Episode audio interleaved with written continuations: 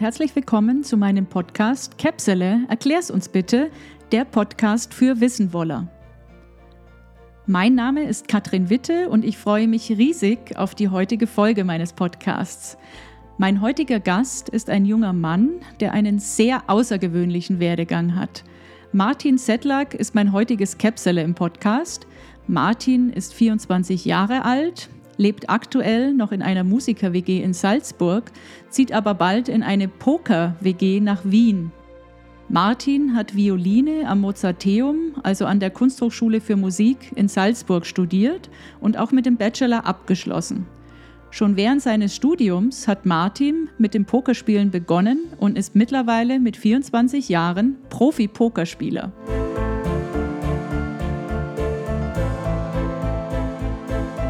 Ich bin schon sehr gespannt, was uns Martin gleich alles Spannendes aus seiner Musik- und Pokerwelt erzählen kann und wünsche uns nun allen ganz viel Spaß bei dieser Folge.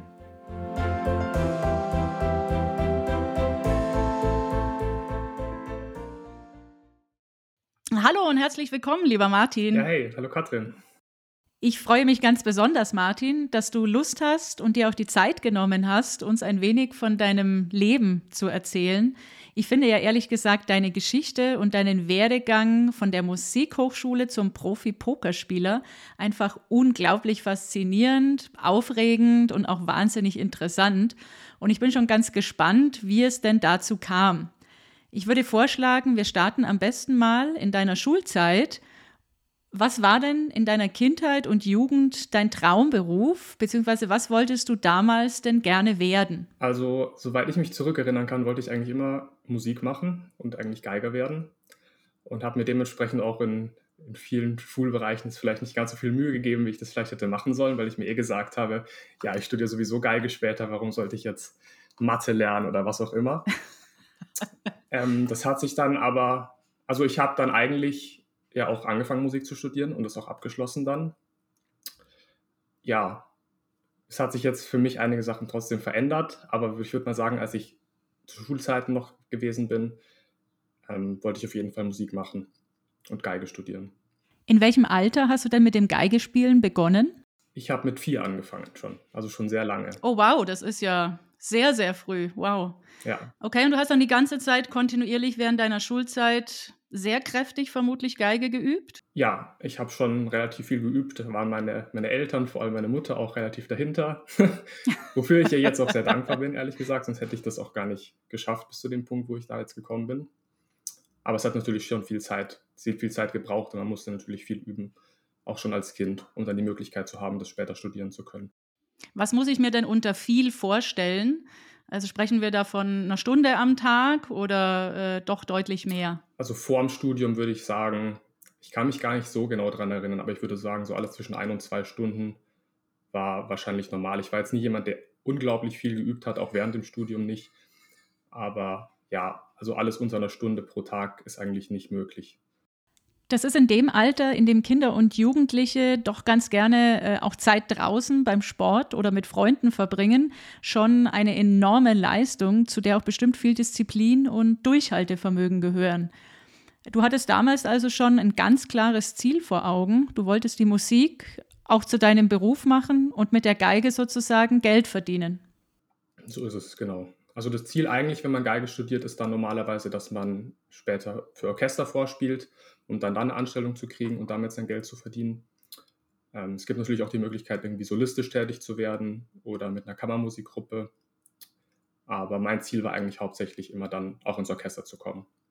Du hast es ja gerade schon kurz erwähnt. Du bist dann nach der Schule auch den nächsten Schritt sozusagen in Richtung Musikerkarriere gegangen und hast am Mozarteum in Salzburg begonnen, Geige zu studieren.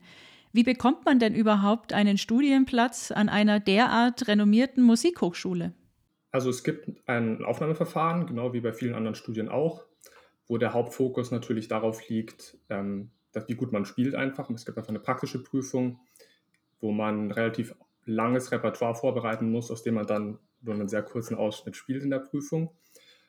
Und zusätzlich dazu gibt es noch eine musiktheoretische Prüfung, einen schriftlichen Teil und einen Gehörbildungsteil. Und wenn man all diese drei Teile positiv abgeschlossen hat, dann hat man die Aufnahmeprüfung bestanden. Wenn du das so erzählst, dann klingt das alles so wahnsinnig einfach und nach gar nichts äh, Besonderem. Du bist also einfach nach bestandener Aufnahmeprüfung zusammen mit deiner Geige nach Salzburg gegangen und hast angefangen, am Mozarteum zu studieren.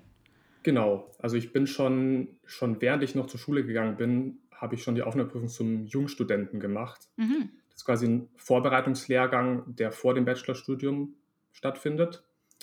Und demzufolge hatte ich schon eine gewisse Verbindung irgendwie zu der Uni und zu der Stadt und auch zu meiner späteren Lehrerin dann. Weswegen ich mich dann auch für mein Hauptstudium entschieden habe, in Salzburg zu bleiben.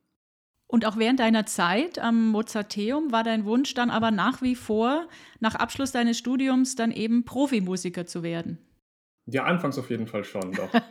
also ich mit der Bachelor, das Bachelorstudium in Musik dauert acht Semester, also ein bisschen länger wie vielleicht manche anderen Studiengänge, beziehungsweise weniger wie auch andere. Aber in den ersten drei, vier, fünf Semestern war ich auf jeden Fall voll dahinter und habe mich auch sehr dafür begeistert und es ist nicht so, dass es mir irgendwann keinen Spaß mehr gemacht hat. Es macht mir immer noch wahnsinnig Spaß, Musik zu machen. Aber dadurch, dass ich schon einfach so lange Zeit gemacht habe, ich habe ja gesagt, ich habe schon mit vier Jahren angefangen, ähm, hatte ich nie irgendwie die Möglichkeit für mich selber auch was anderes auszuprobieren. Und für mich war von Anfang an klar, ich werde Musik machen. Und jetzt bin ich an so einen Punkt gekommen, der dann vielleicht auch ein bisschen durch Corona beeinflusst wurde, wo das mit der Musik alles nicht so ganz einfach war in der Zeit dass ich einfach auch vielleicht was anderes ausprobieren möchte und mal gucken, was ich noch so kann, außer nur der zu sein, der Geige spielt. Das heißt, du hast jetzt also die Geige sozusagen noch nicht an den Nagel gehängt oder aus deinem Leben komplett verbannt, sondern sie gibt es nach wie vor. Nur im Augenblick ist dein Musizieren quasi etwas in den Hintergrund geraten. Also ja, ich habe die Geige noch. Ich muss aber ehrlich gestehen, ich habe sie seit relativ langer Zeit nicht mehr wirklich ausgepackt, äh, was ich aber garantiert wieder tun werde in näherer Zukunft. Ähm, ja, genau. Okay. Und dann ist ja scheinbar irgendwas passiert, denn du hast dein Studium am Mozarteum abgeschlossen mit dem Bachelor, bist dann aber nicht den Weg des äh, Orchestermusikers äh, gegangen, sondern bist jetzt heute äh, Pokerspieler und verdienst sozusagen deinen Lebensunterhalt mit dem Pokerspielen. Ja, genau. Also ich habe ungefähr 2018 habe ich das erste Mal das Pokerspielen für mich so entdeckt. Da war ich natürlich kompletter Freizeitspieler und hatte keine Ahnung, was ich da tue. Da ging es dann auch nicht um große Beträge. Das waren dann ein paar Euro oder so, um die man da gespielt hat. Aber ich war auf jeden Fall nicht gut in dem Spiel, hatte auch keine Ahnung, was ich da mache.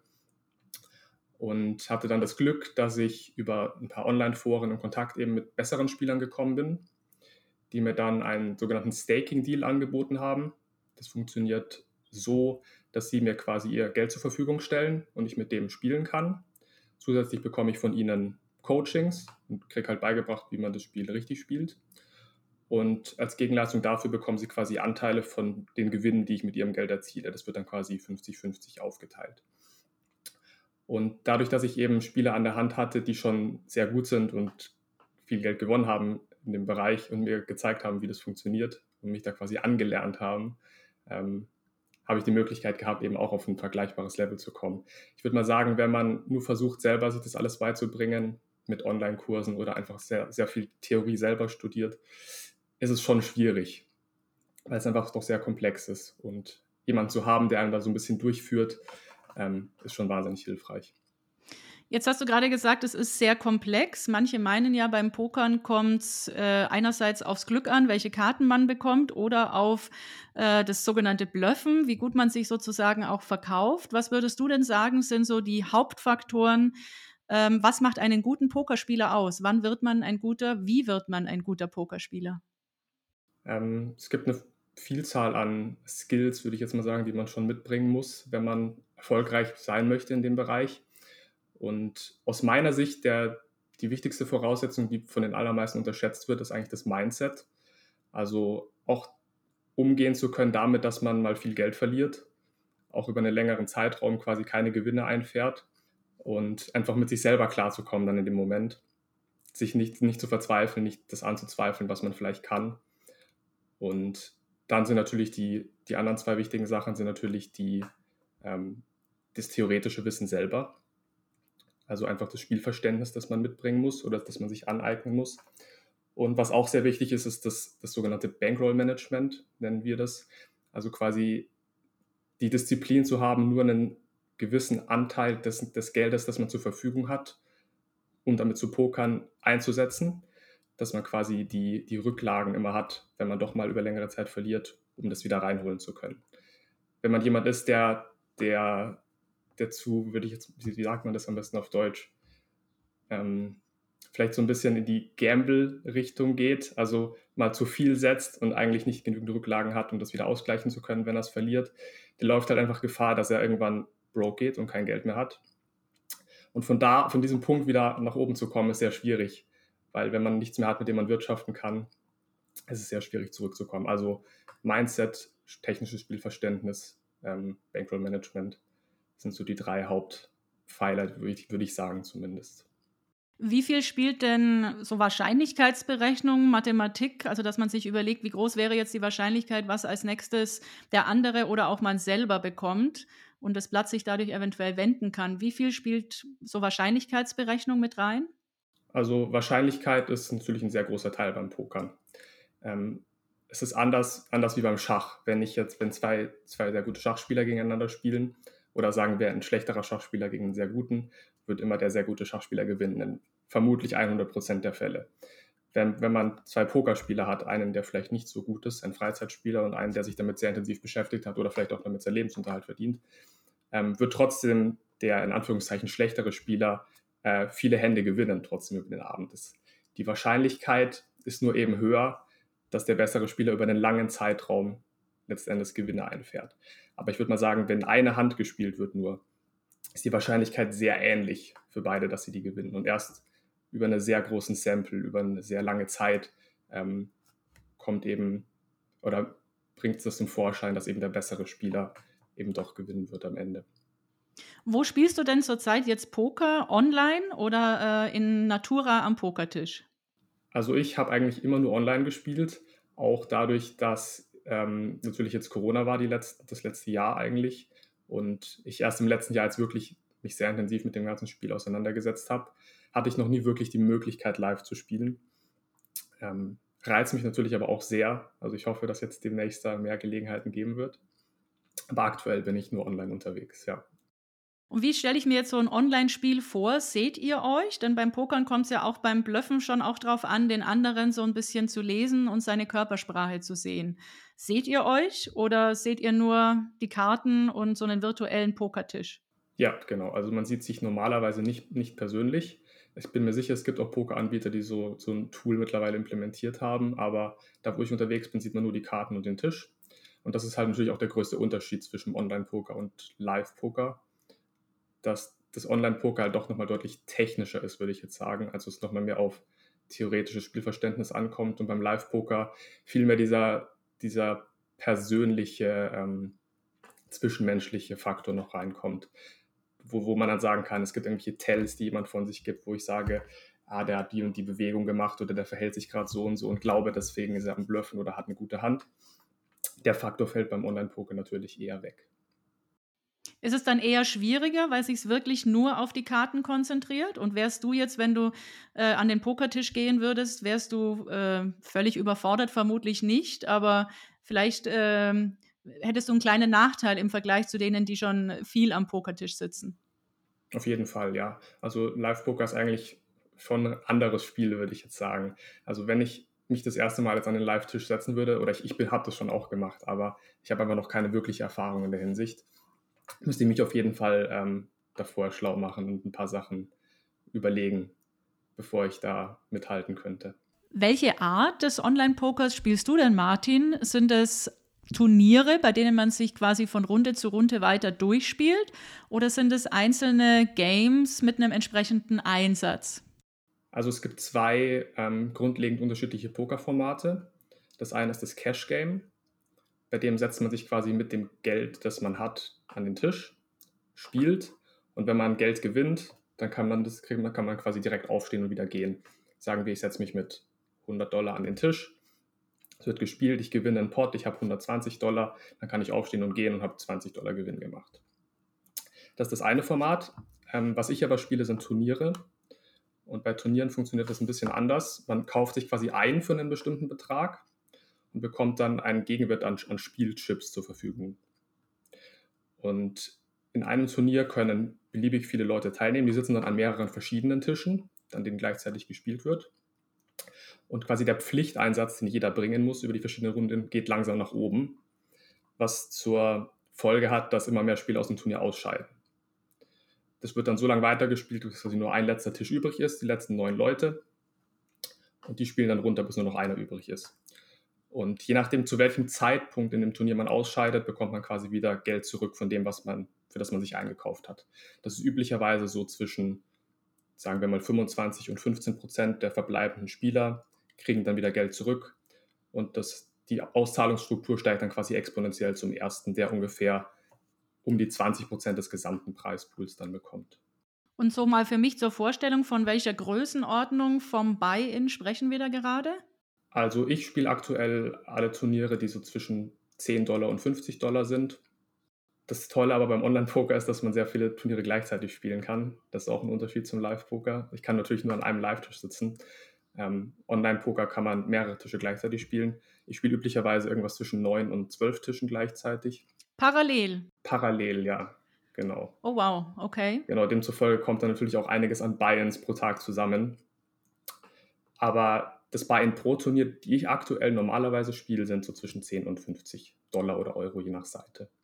Und wie stelle ich mir jetzt so einen typischen, ich nenne es jetzt mal Arbeitstag, wie stelle ich mhm. mir denn jetzt so einen typischen Arbeitstag von dir vor? Du bist zu Hause, sitzt vor dem Computer, hast mehrere Monitore vermutlich vor dir, mhm. spielst dort an mehreren Tischen.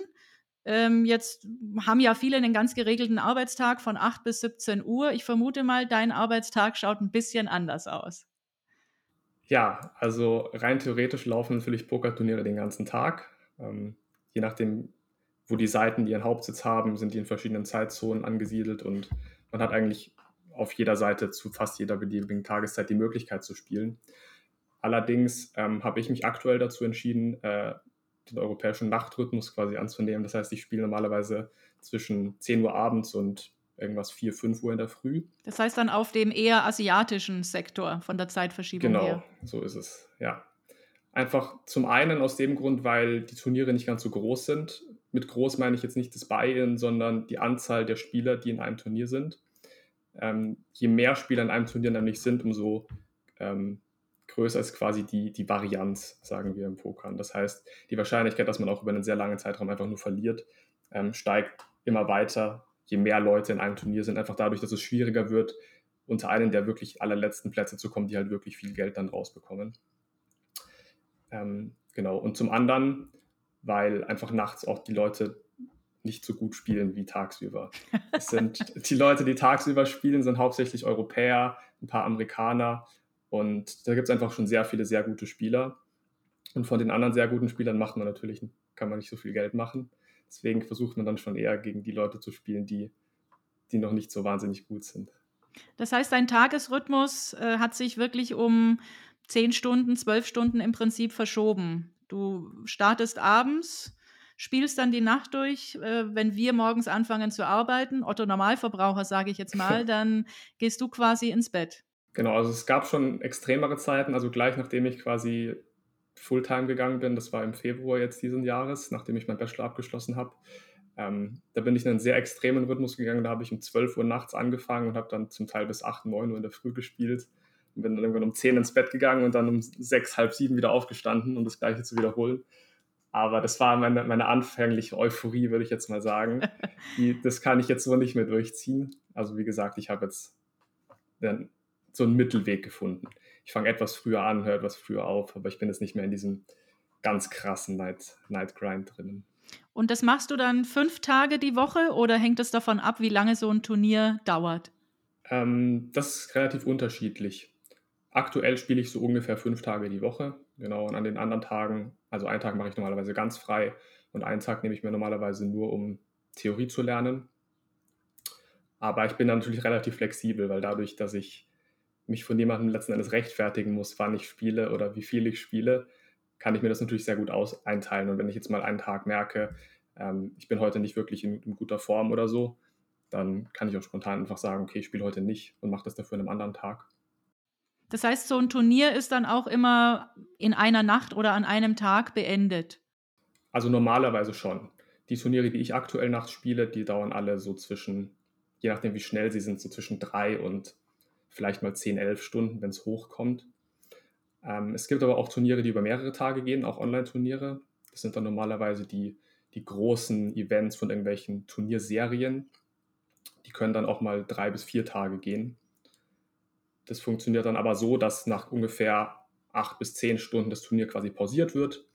Dann können alle schlafen und am nächsten Tag beginnt das Turnier wieder zu der Zeit, an der es am Vortag angefangen hat. Dann wird es wieder gestoppt nach so und so vielen Stunden. Die verbleibenden Spieler rücken dann immer in den nächsten Tag weiter.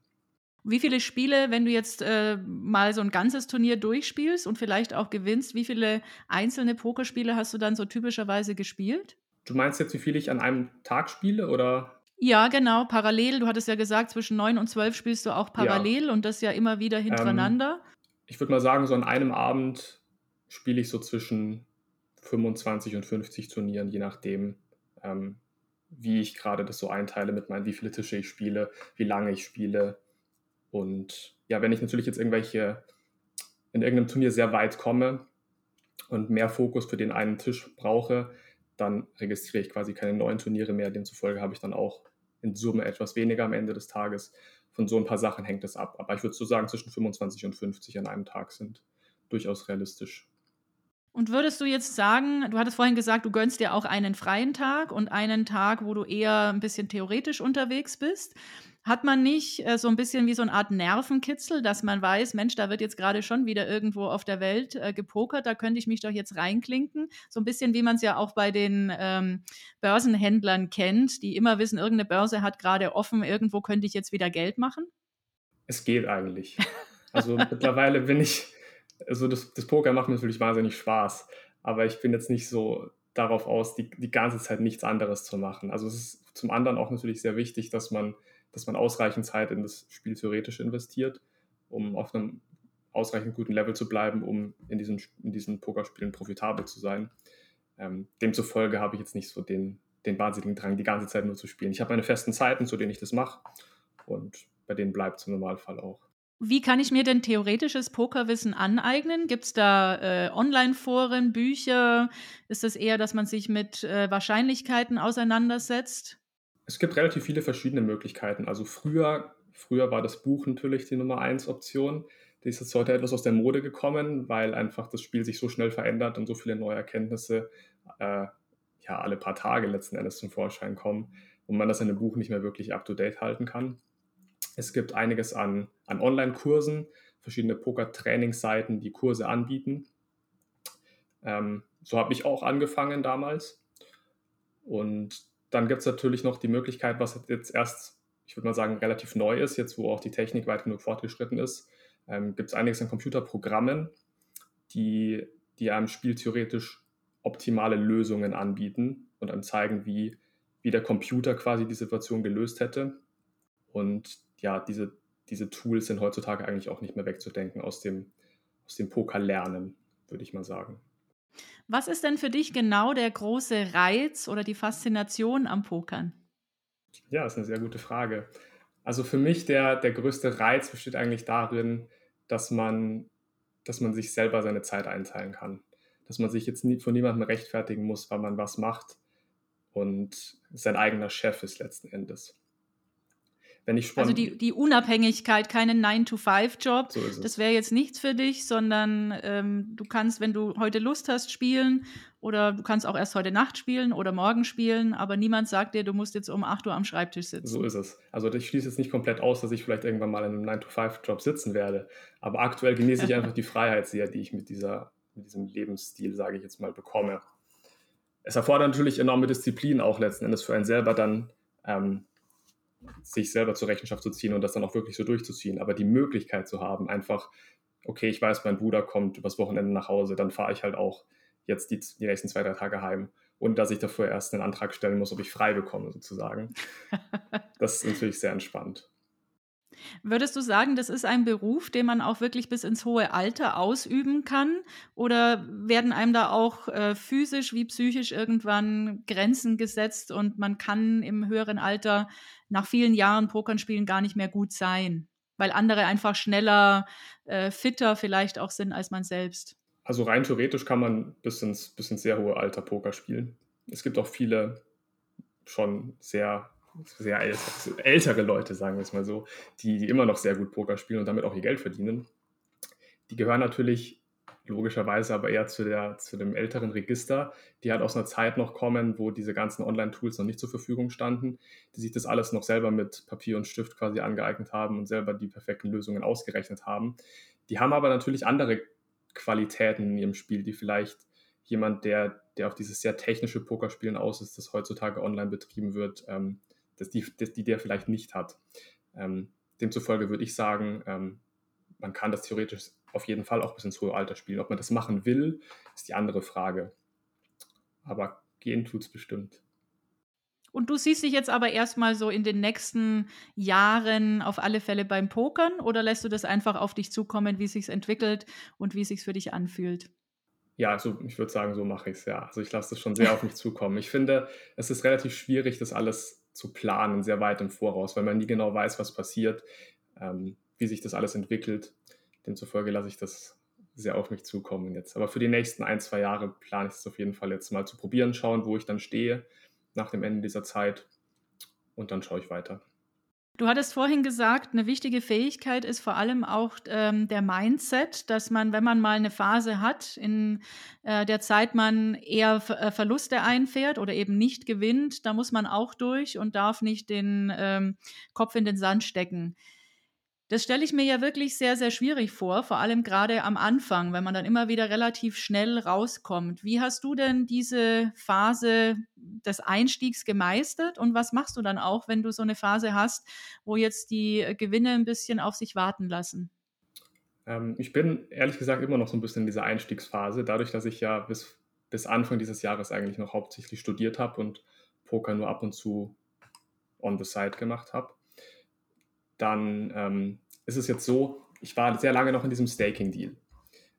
Demzufolge habe ich das Geld zur Verfügung bekommen, mit dem ich gespielt habe. Und wenn man da mal über längere Zeit was verloren hat, dann denkt man sich, ja, es jetzt kann passieren, das ist ja nicht mein Geld sozusagen. ich muss quasi das alles wieder reinspielen, bevor ich wieder Profite splitten kann. Aber man verliert letzten Endes trotzdem nicht sein eigenes Geld. Ähm, und jetzt vor zweieinhalb, drei Monaten habe ich diesen Staking-Deal eben beendet und habe beschlossen, selber weiterzuspielen mit meinem eigenen Geld, ähm, weil ich ab zu dem Zeitpunkt dann eben schon genug davor erspielt hatte, dass ich die, genügend Rücklagen hatte, um das selber zu stemmen. Was natürlich für einen selber dann den Vorteil hat, dass man, dass man nicht mehr die Hälfte abgeben muss, wenn man was gewinnt. Und das war natürlich mindset-technisch am Anfang schon sehr schwierig. Ich war extrem vorsichtig am Anfang mit dem, wie, wie hoch ich gespielt habe, einfach um quasi mein Bankroll-Management sehr konservativ zu halten und habe dann, hab dann am Anfang sehr schnell relativ viel gewonnen. Ähm, in, innerhalb von ein, zwei Monaten wirklich deutlich besser gerannt, als, als jetzt der Erwartungswert mir quasi sagen würde. Und bin dann ein bisschen über, übermütig geworden, würde ich auch sagen, habe ein paar Turniere gespielt, die vielleicht auch zu hoch waren und habe dann auch sehr schnell einen Großteil davon wieder verloren, in nur wenigen Wochen, würde ich jetzt mal sagen. Und das ist natürlich schon eine Erfahrung, die muss man wahrscheinlich einfach mal gemacht haben, wenn man am Anfang von dieser Karriere steht. Aber es ähm, ist natürlich schon relativ schwierig zu verarbeiten.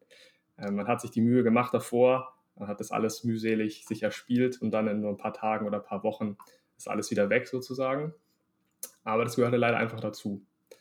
Ähm, und was man dann machen kann, aus meiner Sicht das Wichtigste ist, ähm, einfach viel die Hände durchzugehen, die man gespielt hat und zu gucken, hat man irgendwo wirklich Fehler gemacht oder sind, ist der Großteil dessen einfach dem geschuldet, dass, dass man einfach wahnsinnig viel Pech hatte, was dann auch immer passieren kann. Und ein anderer wichtiger Teil aus meiner Sicht ist auch ähm, Meditation für mich. Einfach das Beschäftigen mit sich selbst und wieder, wieder runterkommen, sich klar zu machen, okay, ich habe jetzt vielleicht mal hier so und so viel verloren, aber ändert das jetzt wirklich was an meiner aktuellen Lebenssituation? Ähm, sich einem klar zu machen, das gehört einfach dazu und dann, dann kommt man damit schon klar auf Dauer. Ein anderer wichtiger Aspekt, der mir jetzt auch gerade noch einfällt, wo ich aber auch erst seit kurzem mich mehr mit beschäftige, ist einfach, dass ich mehr Sport mache. Also sich in einer guten körperlichen Verfassung zu halten, ist auch wahnsinnig wichtig, damit der Kopf gut funktioniert dann letzten Endes. Und ja, Sport hilft mir auch bei solchen schwierigen Phasen, wo man vielleicht mal ein bisschen mehr verloren hat, Das klingt ja alles schon nach einem sehr ausgeklügelten System. Also gerade so Begriffe auch wie Sport und Meditation, so dieses Work-Life-Balance scheint da ja schon sehr, sehr wichtig zu sein. Hast du dir das selber angeeignet oder war das ein Teil von deinem äh, Staking-Deal, in dem du da einfach so peu à peu rangeführt wurdest? Also es ist in der, in der ganzen Poker-Community fast egal, wen man fragt, fast jeder, der professionell spielt, ähm, beschäftigt sich auch wahnsinnig viel mit dem ganzen Mindset, Meditationsthema, Sport und so weiter, weil einfach alle gemerkt haben, wenn man nicht topfit ist im Kopf, funktioniert das einfach nicht oder man kann dann nicht gut genug damit umgehen, wenn man mal längere Zeit verliert. Demzufolge kriegt man das irgendwie so mit von allen, mit denen man was zu tun hat in dem Bereich. Sei das ähm, andere, andere Leute, mit denen ich zu tun habe, die auch Poker spielen oder meine Coaches und so weiter. Ähm, alle machen es irgendwo und es hat natürlich auch Sinn. Und das kriegt man dann einfach so mit. Kennt ihr euch Pokerspieler denn überhaupt untereinander? Also weißt du, liest du da immer wieder mal die gleichen Namen, aber weißt jetzt nicht, wer das ist? Oder kennt ihr euch tatsächlich auch in Natura? Also anfangs kannte ich natürlich keinen. Anfangs kannte ich die alle nur online. Die, meine, meine Coaches und dann meine späteren Teamkollegen habe ich dann natürlich schon persönlich kennengelernt. Und ich werde eben auch ab August mit zwei von meinen Teamkollegen nach Wien ziehen, in eine WG, wo wir dann quasi alle zu dritt, sagen wir mal, arbeiten. eine Poker-WG gründen sozusagen. So genau. Ja. Ähm, andere Leute kennt man natürlich nicht persönlich. Man liest dann immer wieder die gleichen Screen-Names. Oft in den Pokerseiten sitzen die gleichen Leute mit einem am Tisch. Aber wer da wirklich dahinter sitzt, sieht man nicht. Man sieht normalerweise, aus welchem Land sie kommen, aber mehr weiß man nicht. Wenn ihr jetzt so eine Poker-WG aufmacht, äh, ist da, besteht dann auch die Gefahr, dass ihr mal gegeneinander spielt oder spielt ihr unterschiedliche Turniere, sodass diese Gefahr gar nicht erst aufkommt? Ähm, doch, die Gefahr besteht schon und es passiert auch regelmäßig.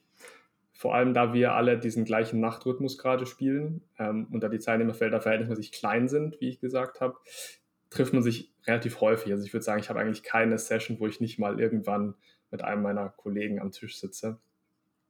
Aber ähm, ja, es ist eigentlich egal. Die werden genauso behandelt wie jeder andere auch. Man spielt nicht deswegen anders gegen die, nur weil man sie kennt, ähm, was auch verboten wäre.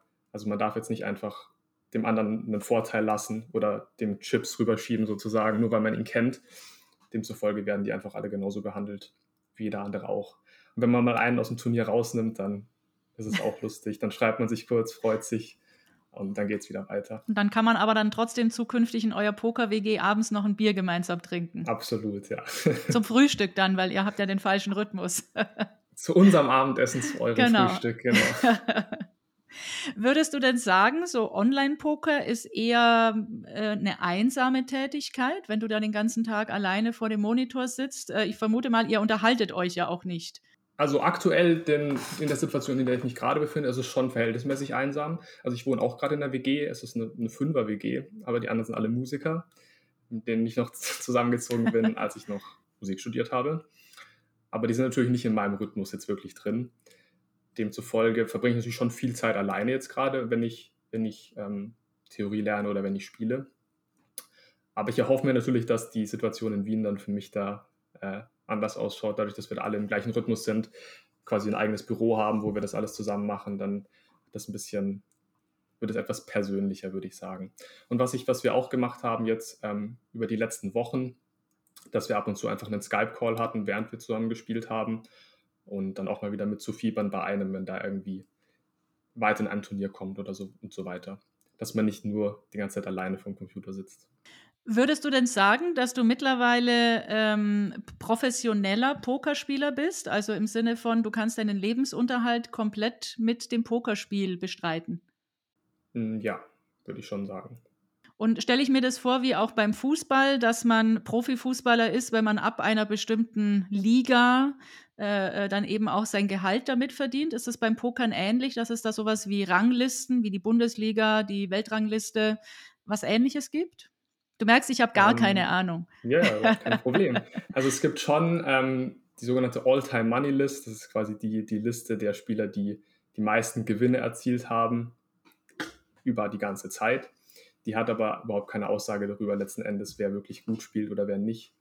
Ähm, die listet nämlich nicht äh, oder berücksichtigt nicht die Verluste, die jemand hat. Die rechnet quasi nur immer wieder drauf, wenn jemand was gewinnt, aber zieht nichts ab, wenn jemand was verliert.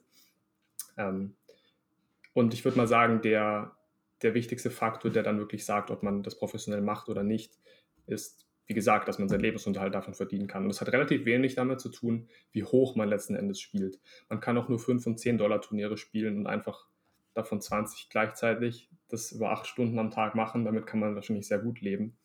Ähm, demzufolge hat es nicht wirklich damit was zu tun, wie hoch man spielt. Würdest du denn, oder anders gefragt, wenn jetzt, äh, wenn ich jetzt deine ähm, Eltern fragen würde, was macht der Sohn von Beruf? Und dann sagen mir deine Eltern, der ist Pokerspieler.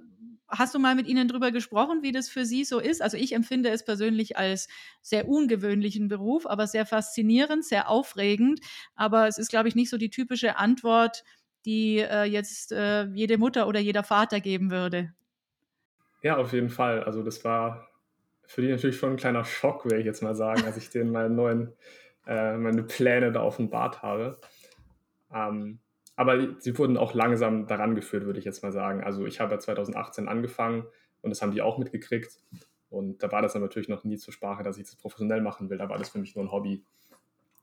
Und ähm, dadurch, dass sie dann mal mitgekriegt haben, dass ich auch über die Zeit einiges gewonnen habe, ähm, haben sie natürlich auch irgendwie verstanden, dass man damit Geld verdienen kann. Und ich habe ihnen das auch alles erklärt, wie das funktioniert. Und ja, mittlerweile unterstützen sie mich eigentlich auch sehr in der Hinsicht, wofür ich ihnen sehr dankbar bin. Für deine Freunde, bist du da eher der Exot oder sagst du, äh, du hattest, du wohnst jetzt noch in der, in der Musiker-WG, ziehst, ziehst jetzt dann in eine Poker-WG, das heißt, dein Freundeskreis setzt sich schon auch immer so ein bisschen zusammen äh, aus dem, was du gerade im Moment beruflich oder vom Studium her machst? Ja, schon dadurch, dass natürlich relativ egal, was man macht, eigentlich ähm, immer sehr viel Zeit aufbraucht. Und klar, wenn man studiert, hat man sehr viel zu tun mit seinen Studienkommilitonen. Ähm, und jetzt, wenn ich sehr viel Poker, ähm, habe ich natürlich mit den Leuten mehr zu tun, was wahrscheinlich relativ normal ist. Ich habe aber zum Glück auch noch ein sehr gutes Verhältnis eigentlich zu all meinen Schulfreunden, die ich eigentlich auch immer noch regelmäßig treffe.